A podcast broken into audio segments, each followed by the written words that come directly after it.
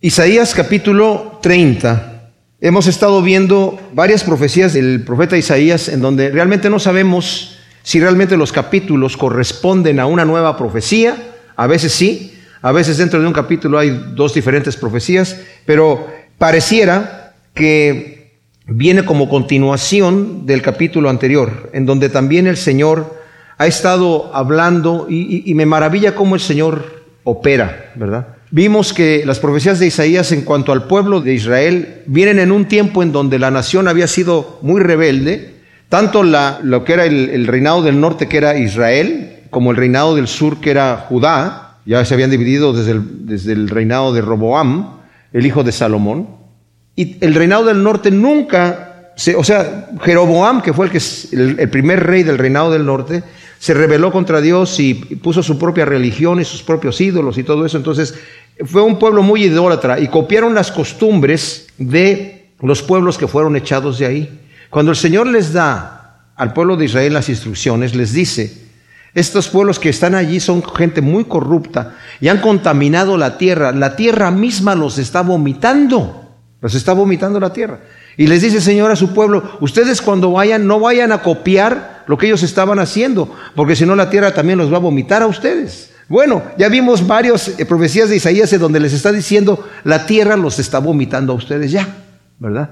Y estamos en una época en donde Isaías, eh, durante su profecía, advierte al reinado del norte y al reinado del sur que van a ser echados fuera. Y él, durante su ministerio, Israel, el reinado del norte, es conquistado por Asiria, que era la potencia mundial de aquel entonces. Estaban arrasando de una manera impresionante, ¿verdad? Y eran terroristas, era gente que venía con una hazaña terrible a conquistar. Tomaban a la gente, la mutilaban, le cortaban la nariz, un oído, la lengua, o simplemente un miembro, ¿verdad? Y le sacaban un ojo, cualquier cosa, ¿verdad? Para humillarlos, los desnudaban, separaban a las familias, los enviaban a diferentes países ya que ellos ya tenían conquistados y traían otras personas. Eso hicieron ya con el reinado del norte. Entonces, ahora Isaías, como dije, su ministerio es dura de, una temporada de varios reyes en donde él está advirtiendo al reinado del norte, cuidado porque si siguen pecando van a ser echados fuera, van a venir a conquistarlos. Y el reinado del norte decía, no, a nosotros no nos va a pasar nada. ¿verdad? Ya estamos cansados de tus profecías, siempre estás diciendo lo mismo, lo mismo, lo mismo, lo mismo, no pasa nada. Cuando ustedes leen el profeta Ezequiel, también al mismo profeta Ezequiel le dice, oye, pues usted está diciendo que va a haber aquí una destrucción y que va a pasar alguna cosa y no sucede nada. ¿Cuándo van a pasar tus profecías? ¿Cuándo se van a cumplir? Es tremenda cosa. Como hoy en día, dice el apóstol Pedro, hay gente que dice, pues dicen que Cristo viene y que Cristo viene y no viene, ¿verdad? pero se va a cumplir. La, realidad es, es, que todas estas profecías que están aquí ya se cumplieron. Y ahora el Señor en el, ha estado constantemente en estas profecías, no solamente dando las profecías de advertencia a su pueblo, de juicio ya, porque no se quieren arrepentir, pero a la vez les da una profecía de esperanza. Igual hay un remanente de gente que siempre va a quedar. Y ese remanente de gente yo los voy a, proteger, ¿verdad? Pero sufren las consecuencias con los demás. Por ejemplo, cuando fue llevada Judá a, Babilonia, pues se llevaron a justos y pecadores, porque también iba ahí Daniel y sus amigos que eran pues fieles a Dios. Claro, a ellos no los mataron, a ellos el Dios les preservó la vida, pero de cualquier manera sufrieron la consecuencia de, de haberlos llevado allá, los hicieron eunucos, etc. Bueno, varias cosas, pero el detalle es que Dios los bendijo en sus ministerios. Pero a lo que me maravilla es que el Señor siempre está dando una promesa de esperanza, aunque parezca que se va a destruir todo. Hay un remanente que siempre va a permanecer. Y siempre la profecía que da Isaías, vamos a ver, profetiza un acontecimiento futuro tal vez cercano, pero también esa misma profecía se proyecta a acontecimientos eh, escatológicos. Escatológico quiere decir para el fin de los tiempos, ¿verdad? Entonces, el Señor, después de que ya está, ha dado una bendición de Israel, en, el capítulo anterior, primero empieza con una, eh, hablando del clamor de Ariel, ¿verdad? De, su orgullo. Ariel había sido, lo vimos que era Jerusalén, diciendo nosotros estamos bien. Y luego está el Señor condenando a sus profetas también, que ellos dicen aquí no pasa nada. Y que dice, y son como el vaso que creó el alfarero y el vaso le voltea al alfarero y le dice, tú no me hiciste Pero el Señor después de que da esa profecía de juicio de que van a ser destruidos, dice, pero va a haber un remanente. Y al fin del tiempo lo proyecta al reinado milenial del futuro, porque incluso las naciones que el Señor juzga terriblemente, como fueron Egipto, Siria, los asirios, ¿verdad? Y los sirios también, pero el Señor dice, ellos también son obra de mis manos y eventualmente todos los pueblos al final van a estar sirviendo y van a venir a adorar al Señor. ¿Eso cuándo va a ser? Pues en el reinado milenial del Señor, ¿verdad? Y entonces ahora pareciera que estamos entrando en una profecía nueva porque acaba de, decirnos del versículo 17 al versículo 24 del capítulo anterior, en esa profecía en donde el Señor está hablando de la restauración final. O sea, acaba de dar un juicio y luego viene una restauración final y ahora viene otra vez con el juicio. Pero el juicio ahora viene acerca de Egipto. No es un juicio para Egipto, es un juicio para Israel, porque en este momento Judá está buscando alianza con Egipto para defenderse de Asiria, ya que Asiria había invadido las principales ciudades de, Judá. Si ustedes, por ejemplo, se remontan a Segunda de Reyes 18, versículo 1 dice, en el año tercero de Oseas, hijo de Ela, rey de Israel, comenzó a reinar Ezequías, hijo de Acaz, rey de Judá. Cuando comenzó a reinar era de 25 años y, reinó 29 años en Jerusalén. El nombre de su madre era Abi, hija de Zacarías. E hizo lo recto ante los ojos de Yahvé, conforme a todo lo que había hecho David su padre. Quitó los lugares altos, hizo trizas las estatuas y talló la será, que era un, un, árbol de idolatría. También hizo pedazos la serpiente de bronce que había hecho Moisés, la cual la llamó Neustán, que quiere decir cosa de bronce porque hasta aquellos días los hijos de Israel le quemaban incienso. En Yahvé Dios de Israel puso su confianza, ni antes ni después de él hubo otro como él entre todos los reyes de Judá, pues se apegó a Yahvé y no se apartó de él, sino que guardó los mandamientos que Yahvé había dado a Moisés. Y estuvo con él y prosperaba, y todo lo que hacía el Señor prosperaba, y se rebeló Ezequías contra el rey de Asiria y no le sirvió. El Señor lo empezó a prosperar, entonces se rebeló contra Siria porque su padre, el padre de Ezequías, fue un, rey muy malvado. Cerró el templo, destruyó las cosas que había dentro del templo y luego lo cerró, lo llenó de inmundicia. Y él se hizo tributario a los asirios. Buscó ayuda de los asirios y los asirios lo hicieron tributario. Entonces fue terrible. Y ah, cuando se prosperó el reinado de Ezequías, su hijo, dejó de pagar tributo a los asirios y los asirios dijeron, pero ¿cómo dejamos de pagar tributo? Y, ellos ya habían invadido varias de las ciudades principales, leímos de Judá, pero todavía no invaden Jerusalén.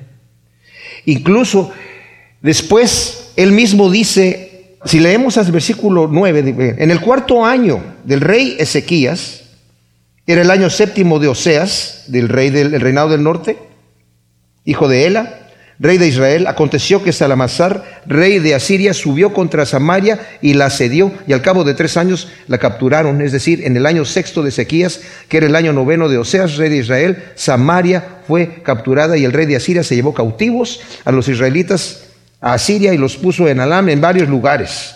O sea, por no haber atendido a la voz de Dios. Durante el reinado de Ezequías es conquistada el reinado del norte. Entonces está viendo Ezequías que están llegando todos, los asirios están arrasando por todos lados donde iban. Cuando los asirios iban a, a llegar a un lado a conquistar, arrasaban con todo lo que encontraban en el camino. Eran impresionantes. Entonces, como él ya se había revelado, ¿verdad? Dice en el versículo 13, en el año decimocuarto del rey de Ezequías, Senaquerib, que ya es otro rey que está allí, rey de Asiria, subió contra todas las ciudades fortificadas de Judá y las conquistó. Entonces Ezequías, rey de Judá, envió decir al rey de Asiria en Laquis, me he equivocado, retírate de mí, aceptaré lo que me impongas. Y el rey de Asiria impuso a Ezequías, rey de Judá, 300 talentos de plata y 30 talentos de oro. Y Ezequías entregó toda la plata que había en la casa de Yahvé y en los tesoros de la casa de Real. Y en aquel tiempo Ezequías desmanteló las puertas de la casa de Yahvé y los soportes que había recubierto él mismo, Ezequías, rey de Judá, y los entregó al rey de Asiria. O sea, después de que esto sucede, el rey de, el rey de Asiria em, amenaza por venir con, contra Ezequías. Entonces Ezequías dice, perdón, perdón, perdón, te voy a entregar el tributo y le impone el tributo. Y el rey Ezequías ya había empezado a restablecer la adoración de Dios en el templo y volver a cubrir todo de oro y todo como estaba antes. Y volvió a sacar el oro y todo el tesoro del templo y el tesoro de la casa real y se lo entrega al rey de Asiria, pero el rey de Asiria no se queda contento con eso. En este momento es en donde estos señores, yo no sé si Ezequías está envuelto en esta conspiración, ¿verdad? Pero los principales que estaban allí en el reinado de Ezequías dijeron, vamos a Egipto a hacer una alianza, porque ya habían hablado de eso antes. Vamos a hacer una alianza con Egipto. Egipto antes era la potencia, pero ahora ya no. De hecho, Egipto, aquí lo que va a pasar, mis amados, en la historia, según la historia sucede, Egipto no va a ayudar a Jerusalén, ¿verdad? A Ezequías, porque no puede. De hecho, es conquistado por los asirios y es derrotado. Entonces ellos se quedan con todo el poder. Pero de cualquier manera, ese, ese es un pecado que vamos a ver aquí de Judá, mis amados, que es muy común en nosotros los cristianos. Es muy común. Confiamos en nuestro propio brazo y no en el de Dios. El Señor nos dice, no te preocupes por el día de mañana, qué vas a comer o qué vas a vestir. Ocúpate y preocúpate en el reino de Dios y su justicia y yo te voy a dar lo que tú necesites. Tu Padre Celestial sabe qué necesidad tienes. Así que cuando ores, le dices, Señor, dame mi pan de cada día. No, no, dame mi pan de todo el año. O dame mi pan por cinco años, Señor. Y así ya no te molesto. No, moléstame diariamente y confía en que yo te lo voy a dar. Y si te quieres preocupar de algo, preocúpate de buscar el reino de Dios y su justicia. Y Dios te va a dar lo que tú necesitas. ¿Por qué digo que confiamos más en nosotros? Porque si el Señor nos dice, bueno, mira, te voy a dar lo de cinco años para que no estar así, ¿verdad? Sí, Señor, por favor. Estamos más contentos, ¿verdad? ¿Sí o no? Dame, Señor, lo, que me voy a gastar toda la vida y así te molesto menos, ¿verdad? Dámelo todo y así ya no te tengo que molestar por el, el pan de cada día, porque no tenemos confianza en el Señor. Hay un himno en inglés que dice, el brazo de carne siempre te fallará no te atrevas a confiar en el tuyo. Tremendo, ¿verdad? El brazo de carne siempre falla. No te atrevas a confiar en el tuyo. Hay de los hijos rebeldes, dice Yahvé, que hacen planes sin contar conmigo, que firman pactos sin mi espíritu, añadiendo pecado sobre pecado, que bajan a Egipto sin inquirir de mi boca, buscando la protección de Faraón para ampararse a la sombra de Egipto. Isaías denuncia el pecado de no buscar la ayuda de Dios, añadiendo al pecado, dice, de incredulidad. O sea, al pecado de no buscar la ayuda de Dios le están añadiendo el pecado de incredulidad. No creen que Dios los va a ayudar. Y por eso no buscan la ayuda. Dios no nos va a ayudar. Entonces mejor ni siquiera, no, no, no. Vamos a Egipto. Jeremías dice, maldito el hombre que confía en el hombre. Pero bendito aquel que confía en el Señor. Eso está en Jeremías 17 del 5 en 10. Y lo dice el Señor también, yo conozco el corazón del hombre que es enfermo, ¿verdad? Todo el tiempo. La intención es de continuo el mal para nosotros. Esta represión de Isaías junto con la amenaza, las blasfemias y la invasión a Siria llevan a Ezequías a confiar ciegamente en la protección divina. O sea, cuando llegan a invadir y a rodear a Jerusalén, los asirios, ya con, una arrogancia y unas blasfemias que las vamos, vamos a leer en un ratito más, es cuando Ezequías ya desesperado no sabe qué hacer, ¿verdad? Y el profeta Isaías todavía le dice, confía en el Señor. El Señor dice que Él va a pelear y lo va a hacer. Entonces al final es como que no le quedaba otra, ¿verdad?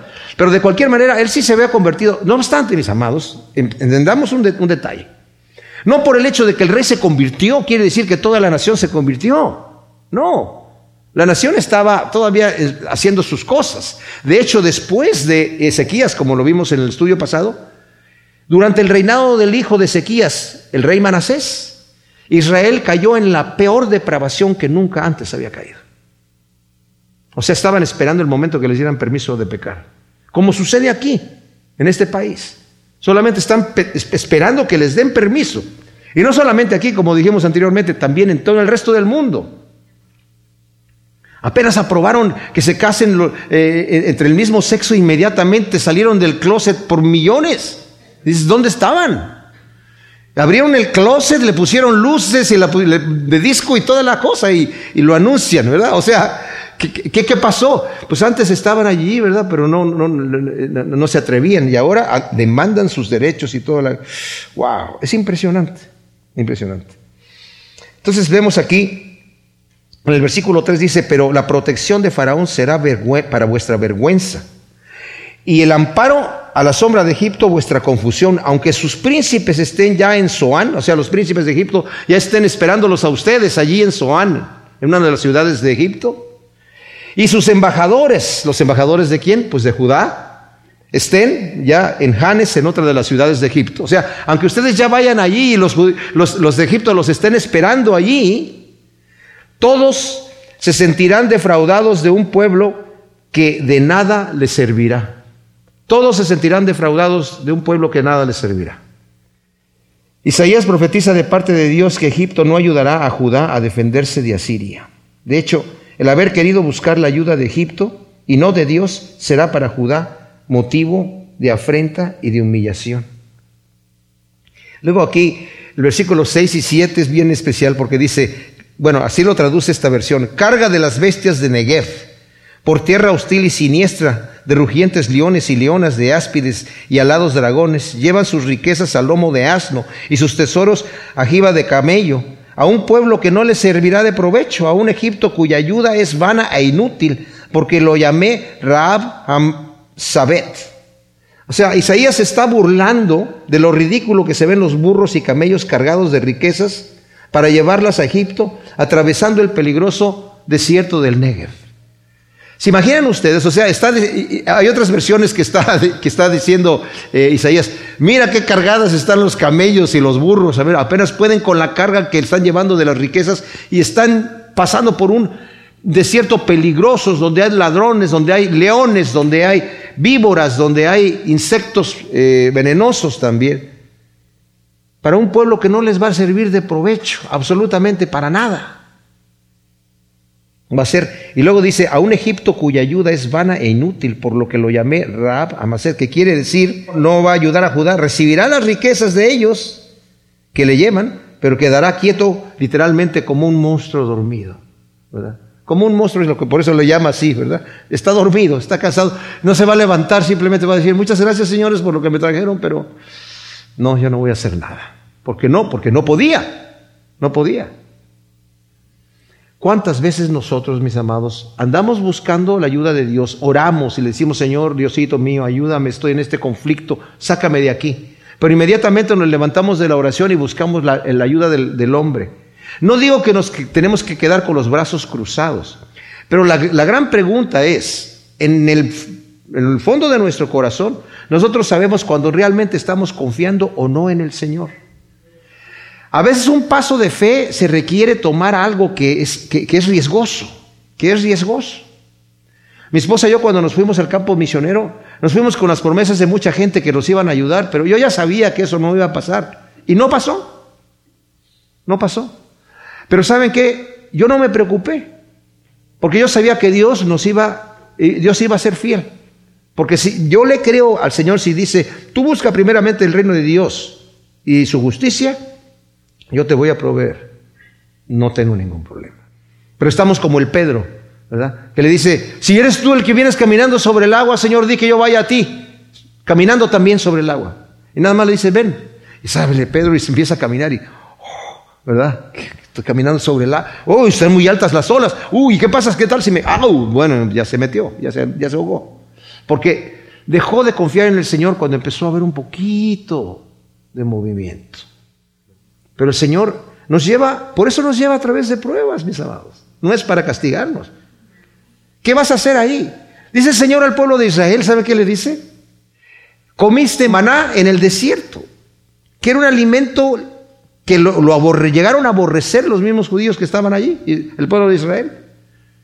Dice, para probar tu corazón, para ver si ibas a obedecer o no y para que sepas que no solo de pan vivirá el hombre, sino de toda palabra que sale de la boca de Dios.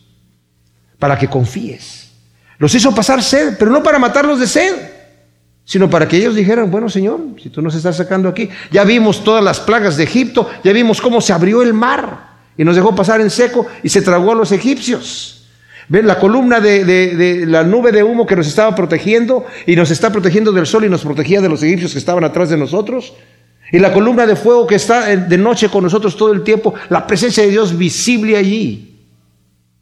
Y aún cuando llegaron al monte Sinaí y escucharon la misma voz de Dios que temblaba el monte, aún así, viendo todos los milagros, murmuraban. La roca de donde bebían agua, según dice Pablo, los seguía. ¿Se imaginan ustedes que de repente voltean todo el pueblo? Oye, ¿y dónde vamos a beber? De esa roca que está ahí. Ah, ok, ya beben de ahí, está saliendo agua de ahí. Ahora hay que movernos, hay que seguir caminando y el rato. Oye, ¿y dónde vamos a beber? De la roca que está ahí. Oh, que no estaba allá. Sí, pero nos viene siguiendo, ¿verdad? Es impresionante, o sea. Ahora pues, anda y escríbelo en una tablilla ante ellos. Inscríbelo, dice, en un rollo para que dure hasta el día postero, para siempre jamás, porque pueblo rebelde es este. Hijos mentirosos, hijos que no quieren escuchar la ley de Yahvé, que dicen a los videntes, no veáis, ¿verdad? Y a los profetas, no profeticéis a nosotros cosas rectas, decidnos cosas halagueñas, profetizad ilusiones, desviados del camino, apartados de la senda, quitad de delante de nosotros al Santo de Israel. ¡Wow! O sea, en el versículo 8 primero, vamos a atacar este versículo. Ahora pues, anda y escríbelo en una tablilla ante, los, ante ellos e inscríbelo en un rollo para que dure hasta el día postero, para siempre jamás. El Señor está diciendo a Isaías que escriba la visión en una tablilla y lo escribe en una tablilla. Y en un rollo, y quedó escrito, aquí lo estamos leyendo nosotros, ¿verdad? Para que quede como testimonio para el futuro. Que quede por escrito, dice el Señor, para vergüenza de los presentes que no están creyendo y para amonestación de los venideros que somos nosotros. Confiaron en el brazo de carne dando muchos presentes a Egipto y no los pudo ayudar en lugar de confiar en el brazo de Dios, el brazo de Yahvé, que los hubiera librado gratis. El Señor los hubiera librado gratis. Pero confiaron más en Egipto, en lo que podían ver ellos ahí. Aunque veían siempre que buscaban al Señor, veían cómo el Señor los libraba. ¿Saben una cosa que era la ceguera del pueblo? Que es la misma que sucede con nosotros, los cristianos, mis amados. ¿Saben qué es lo que nos ciega? El pecado, el orgullo, la carne. O sea, cuando viene eso así, ya como que todos los principios cristianos que nosotros aprendemos en el momento, sí yo sé que eso, que eso es así, pero no. ¿Verdad? Prefiero esta otra situación acá. Se requiere una humillación constante nuestra, constante, constante, constante, y una sumisión a la palabra de Dios para que el Señor nos pueda utilizar y para que el Señor se pueda manifestar en nuestra vida. Entonces en el versículo 8 del capítulo 30 de este libro de Isaías, el Señor está diciendo, escribe esto que te estoy diciendo, todas estas cosas que están sucediendo, que ellos van a buscar a Egipto ayuda al brazo de carne en vez de buscar ayuda mía por esta invasión de Asiria a Jerusalén y les va a fallar. Escríbelo para que cuando suceda quede ahí escrito y se sepa que yo lo estaba profetizando de antemano. Y luego en el versículo 9 dice, porque pueblo rebelde es este, hijos mentirosos, hijos que no quieren escuchar la ley de Yahvé. O sea, es un pueblo rebelde y son gente mentirosa, que les dicen a los videntes, los videntes son los que adivinaban, es otra palabra para profetas, no veáis, son los que tenían visiones, y a los profetas no profeticéis para nosotros cosas rectas, Decidnos cosas halagueñas, profetizad ilusiones. Esto es tremendísimo, mis amados. Todavía el versículo 11, desviados del camino, apartados de la senda, quitad de delante de nosotros al Santo de Israel. O sea, le están diciendo a los que tienen visiones y a los profetas, no nos profeticen cosas rectas.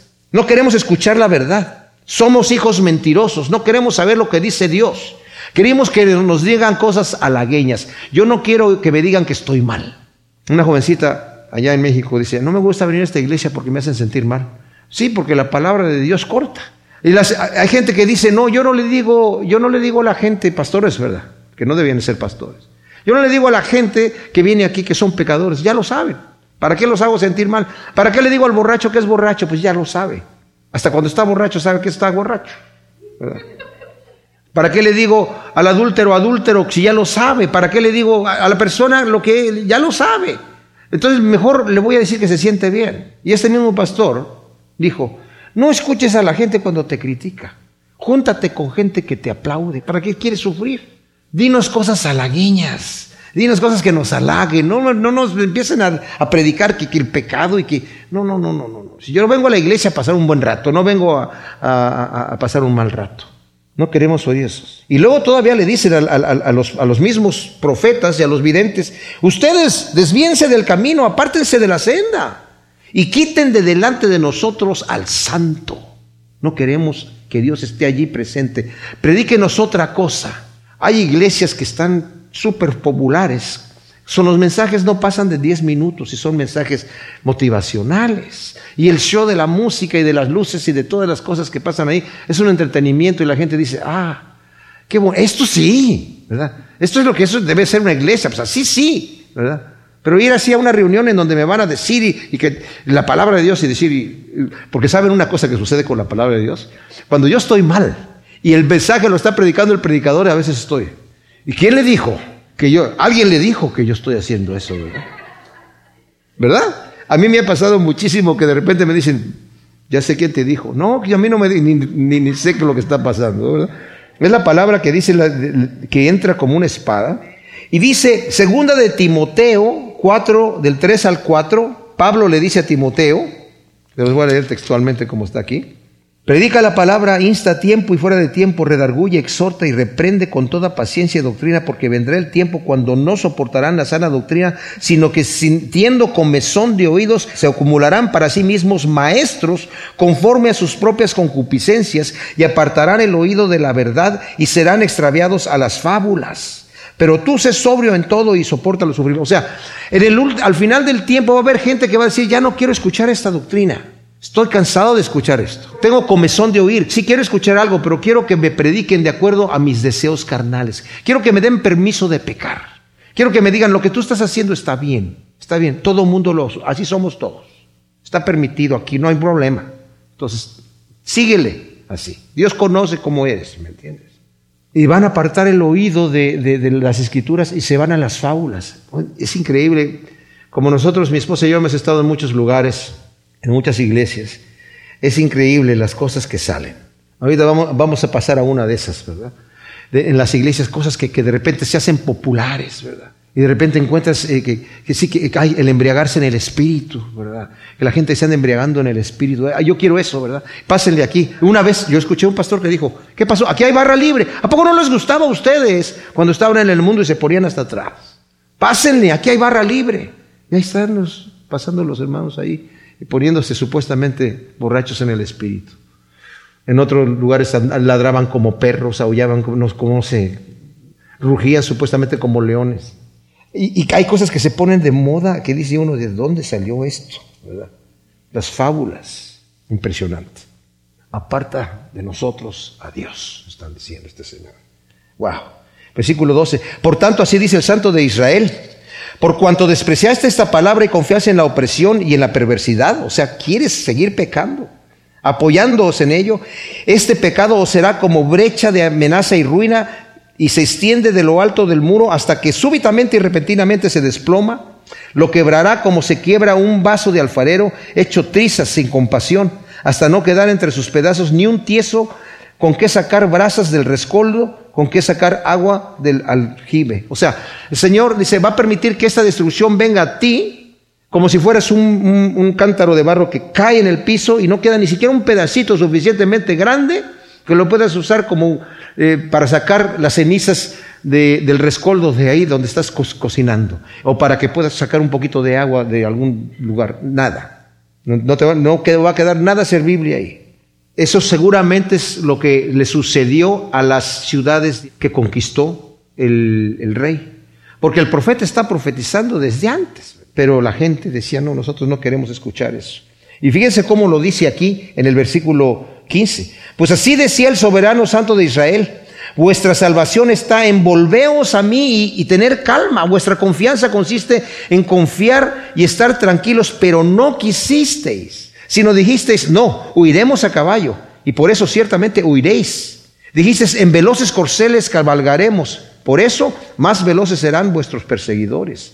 Mil huirán por la amenaza de uno y por la amenaza de cinco huiréis todos vosotros, hasta que seáis dejados como asta en la cumbre de un monte, como estandarte en una colina pelada. O sea, el Señor les había prometido, si ustedes están conmigo y confían en mí, yo les voy a traer paz y tranquilidad, victoria sobre sus enemigos.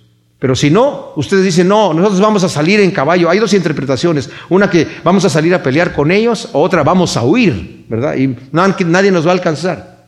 Y está diciendo el Señor, sí los van a alcanzar. Y van a acabar con ustedes. Es más, se los van a llevar de allí.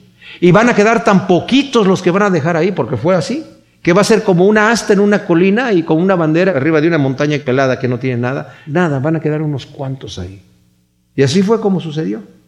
Pero luego viene la promesa de la gracia divina. Y este, en estos versículos que vamos a leer aquí, ese paréntesis que yo les digo, el Señor dice, pero yo tengo un remanente, viene un momento de victoria. Y esto se aplica, lo que vamos a leer ahora, tanto a la victoria que el Señor les dio cuando vinieron los asirios y el Señor mismo los derrotó cuando estaban rodeando a Israel, a Jerusalén, perdón, eh, y les trajo tranquilidad y paz pero se cumple perfectamente bien en el milenio y sobre todo en el reinado eterno de nuestro Señor, una vez que estemos ya en los cielos nuevos y la nueva tierra. Pero Yahvé espera para otorgaros gracia y por eso se levanta para compadecerse de vosotros, pues Yahvé es un Dios justo, bienaventurados todos los que esperan en Él. Ahora, qué hermoso versículo, dice, Dios espera, utiliza la palabra espera, para otorgaros gracia y compadecerse de nosotros, pues ya ves Dios justo, bienaventurados los que esperan en Él. Así está traducido en esta versión y utiliza la misma palabra. Dios está esperando bendecirlos para aquellos que están esperando en Él. Versículo 19. Oh pueblo de Sión que moras en Jerusalén, en verdad nunca más volverás a llorar. En verdad aquel que es compasivo se compadecerá de ti y te responderá al oír la voz de tu clamor, aunque Adonai os dé pan de escasez y agua de angustia, aunque hayas pasado por esos problemas, tu maestro ya no se esconderá más de ti, y con tus propios ojos podrás ver a tu maestro o al Señor. Si os desviáis a derecha o izquierda, fíjense, ya una vez en la voluntad de Dios, si te desvías a derecha o izquierda, tus oídos oirán una llamada a la espalda. Este es el camino, anda en él. Qué hermoso, ¿no? Eso me imagino yo, eh, eh, ya, ya, ya en la voluntad de Dios, incluso en el reinado eterno del Señor, si a alguien se le ocurre una tentación que pudiera venir, el Señor dice, no, por acá, por acá. Entonces es algo tremendo porque Él promete estar con nosotros. Entonces tendrás por impuros tus ídolos enchapados de plata y tus estatuas revestidas de oro las arrojarás como trapo de menstruo y les dirás fuera. Te dará lluvia para la semilla que siembres en el campo y el grano de la cosecha en la tierra será rico y sustancioso. En aquel día tus ganados pastarán en amplios pastizales. Los bueyes y asnos que labran la tierra comerán forraje fermentado, aventado con bieldo y horquilla. En todo monte alto y toda colina señera habrá torrentes y cauces de agua en el día de la gran matanza cuando caigan las torres. La luz de la cándida o de la luna será como la luz del ardiente o del sol. Y la luz del ardiente será siete veces más intensa como la luz de siete días cuando Yahvé ponga vendas a la fractura de su pueblo y cure la llaga que él le causó. Como dije, aunque esta profecía se cumple parcialmente eh, durante sequías, su cumplimiento completo está en el reinado eterno del Señor. Israel no aborreció la idolatría hasta el regreso después de la cautividad de Babilonia. Siguieron adorando ídolos hasta que fueron llevados a Babilonia y cuando regresaron, desde entonces Israel ya no adoró ningún ídolo.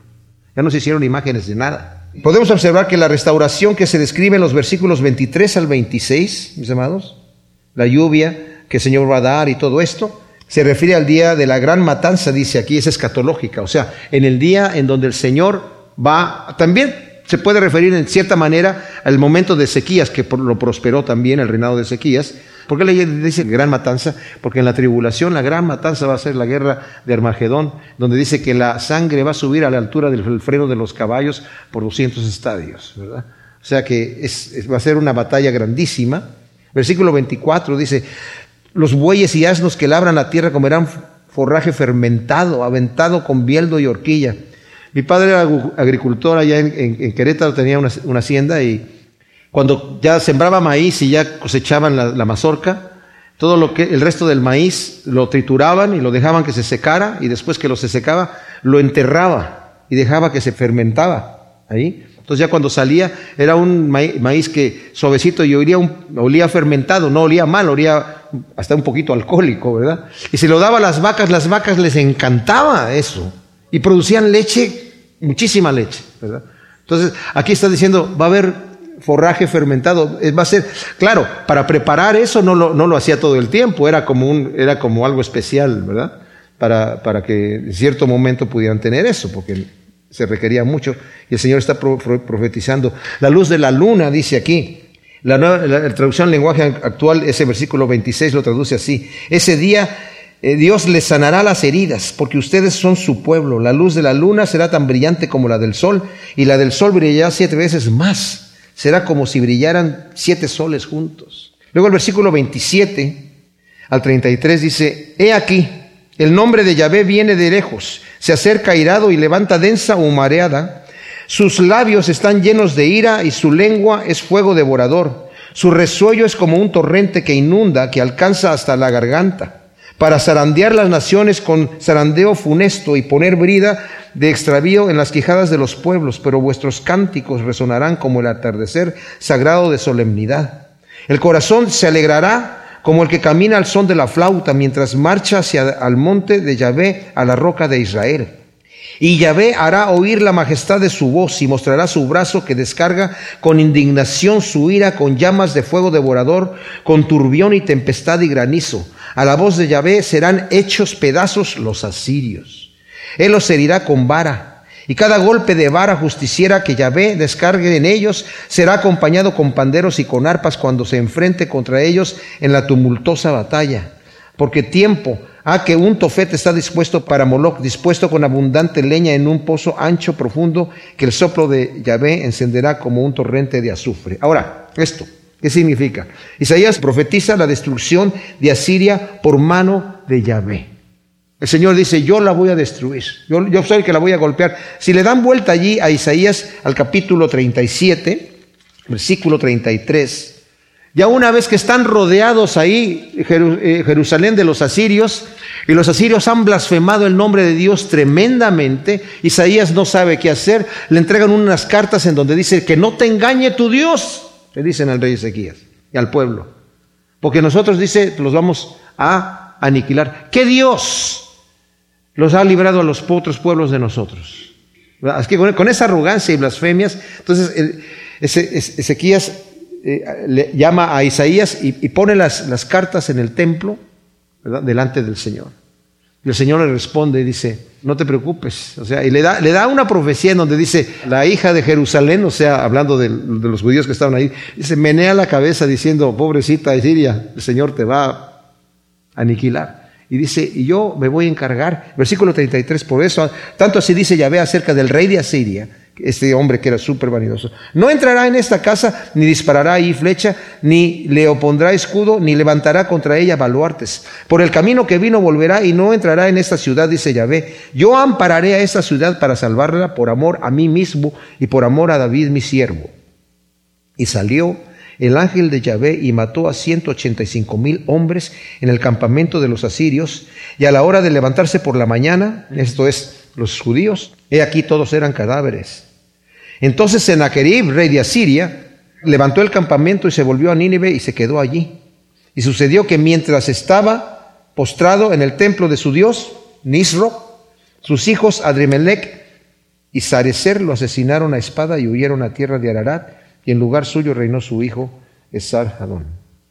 O sea, el ángel de Jehová llegó y les dijo, ustedes no tienen que hacer nada, ellos ni siquiera van a disparar una flecha aquí. Estaban esperando los, los asirios, estos eh, eh, no tienen cómo salvarse allí dentro, están rodeados, ¿verdad? Y nosotros vamos a empezar a poco a poco a levantar nuestras torres y todo eso, y los, ya, ya, ya tenemos nuestras tácticas de guerra. Primero los vamos a dejar que se mueran de hambre y después vamos a llegar contra ellos. Y salió el ángel del Señor y los destruyó ahí a todos, ¿verdad? Entonces, eso prometía esta destrucción. Isaías predice el regocijo del pueblo de Dios al ver a los asirios enteramente destruidos.